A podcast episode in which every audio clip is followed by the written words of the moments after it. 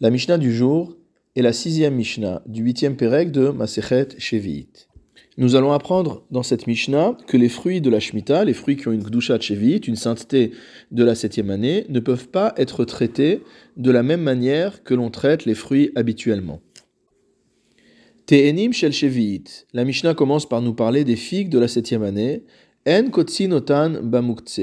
On ne peut pas les mettre à sécher à l'endroit qu'on appelle le muktse, c'est-à-dire l'endroit où on met les fruits de côté. Il s'agit de l'endroit habituel pour faire sécher les figues.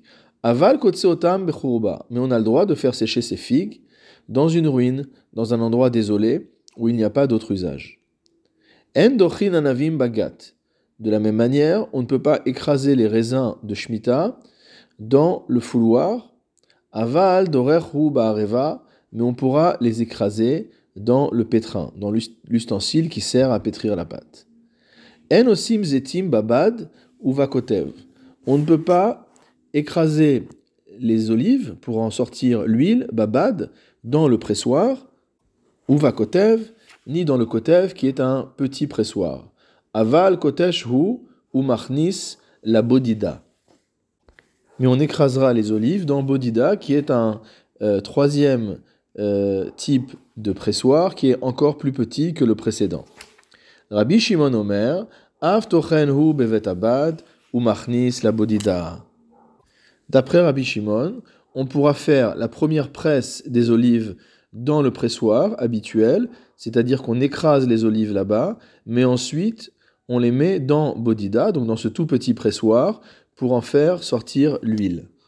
C'est-à-dire qu'il y a deux étapes dans la presse des olives, il faut d'abord casser l'olive, et une fois que l'olive est cassée, on peut, ensuite la presser pour faire sortir le jus. Donc d'après Rabbi Shimon, on a le droit d'écraser l'olive dans le pressoir comme d'habitude, mais ensuite on transfère les olives dans le plus petit modèle de pressoir de manière à faire sortir l'huile. C'est-à-dire que selon l'avis de Rabbi Shimon, il suffit de faire ce chinouille qui consiste simplement à faire s'écouler l'huile des olives dans un autre ustensile que dans le pressoir, et cela est permis. Ve'alacha ke Rabbi Shimon, et la va comme Rabbi Shimon.